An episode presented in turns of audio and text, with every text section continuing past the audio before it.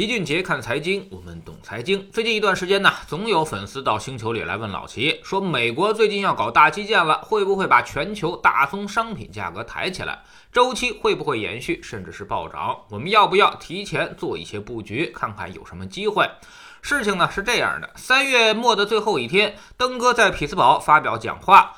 并且公布了一个两万亿美元的基础设施建设计划。该计划呢为期八年，目的呢就是要重建美国老化的基础设施，推动电动汽车和清洁能源，创造就业机会。于是呢，这个事儿就让很多人理解成为了美国要大搞基础设施建设了，要刺激经济了。一下又想起了我们当年四万亿的基建刺激计划。那两万亿美元肯定要比四万亿人民币多得多呀。但其实它完全就是两回事儿。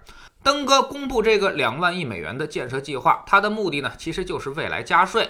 计划将企业税率从百分之二十一提高到百分之二十八，所以是打着花钱的幌子向企业收钱。另外呢，我们再看看细节，他要花六千亿美元去修缮什么桥梁、公路，还要扩大公共交通系统，投资电动汽车，在二零三零年建造五十万个充电站。此外呢，还要改造铁路、港口、水运等等，还要花三千亿美元提升制造业能力。一千一百亿美元改造自来水系统，各投一千亿修互联网和供电网络，两千一百亿翻新房屋，一千亿投公立学校，一千八百亿做前沿科技，一千亿呢发展就业计划。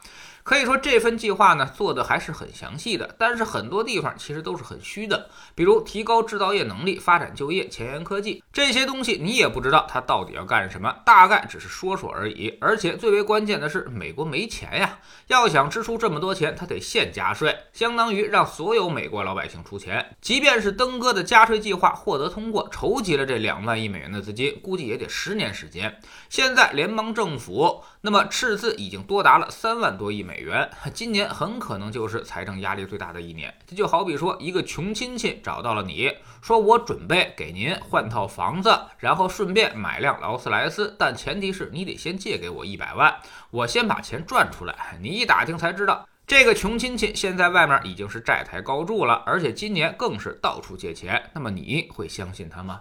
另外呢，不要总拿中国的事儿去套美国，咱们这边是大政府，啥事儿都是上面给钱，所以一提到基建，立马就能够推得动。而美国那边是联邦政府，它的基建投入基本上都是地方上来搞的，地方上去年让疫情搞的是无比困难，所以哪个州也没有闲情逸致，更没有闲钱陪着登哥去搞基建。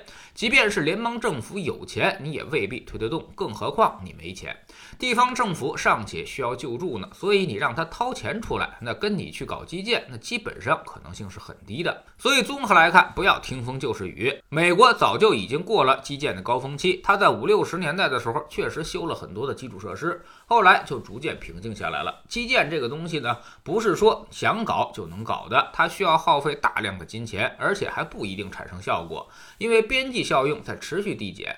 你修一条高速公路，它能连接两地的经济，大量的车流会产生收入，用于未来还债。但是你要修个十条八条条的高速公路，他还是跑那些车。最后呢，反而不产生收入，你还得花钱进去进行维修，弄不好它就是产生负债。别说美国了，就在咱们这儿，现在基建带动效应都在大幅度的减弱。这两年的行情，工程基建指数基本上就没什么反应，说明边际效用已经很低了。原来是投一块钱下去，我就能拉动四块钱的产值，而现在我投四块钱下去才能拉动一块钱，那么这活还怎么干呢？干了它也是赔钱，所以最后就没人愿意干了。美国就是这样，退一万步讲。即便他通过了这个计划，也成功加了税，真开始搞这个基建了，那也得是一个十年的计划，因为钱陆续十年才能到位，那么哪儿还有刺激效果呀？资本市场往往是反应最为灵敏的地方。这个计划公布之后，像铜和铝这样的基建必需品几乎没有任何反应，所以可见大家对于美国的基建计划的态度。所以呢，别听某些人忽悠，一会儿告诉你什么美国印了好多钱要打通胀了，一会儿又告诉你基建来了，周期又要涨了。更坑人的是，去年年底的时候，撺掇大家去买了好多黄金。硬说是要规避通胀，结果怎么样？这就是相当于为了戒烟而去吸毒，最后都被坑死了。其实呢，从七十年代之后，全球一体化开启，就再也没有发生过全球化的大通胀，只是零星个别国家因为一些特殊原因出现过恶性通胀。绝大部分纳入全球化的国家币值都很稳定。我们通胀主要发生在八十年代末和九十年代初，那时候呢，同样是因为改革双轨制，所以造成了大通胀。自打两千年之后加入全球大循环，就再也没有发生过严重的通货膨胀。至于房子价格，它并没有算在消费品里。谁也不会天天去买房子，它算是资产膨胀，而且还是膨胀的最快的一个东西。但一切经济现象都有周期驱动，有潮起它一定有潮落。房子的长期涨幅基本上跟通胀是差不多的。那么前十几年涨得猛了，后几十年就会一直不涨，或者涨幅就非常有限了。比如日本九十年代之前是猛涨。后面暴跌，三十年过去了，现在都没有回到九十年代的水平。未来我们不一定会发生暴跌，但是也肯定会有均值回归的过程。这就是资产的通性，不可能永远上涨，更不可能永远高速上涨。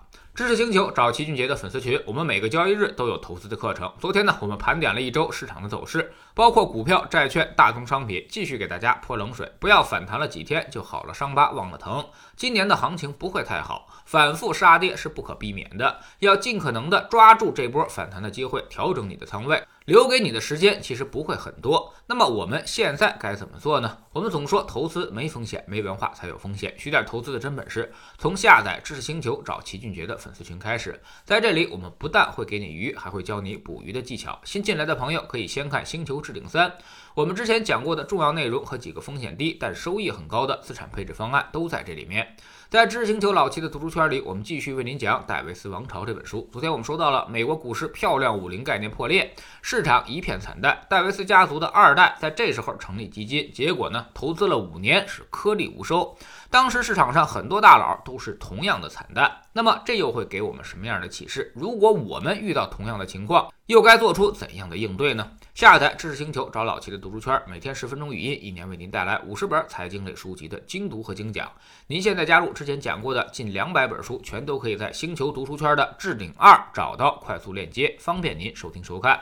读书圈学习读万卷书，粉丝群实践行万里路，各自独立运营也单独付费，千万不要走错了。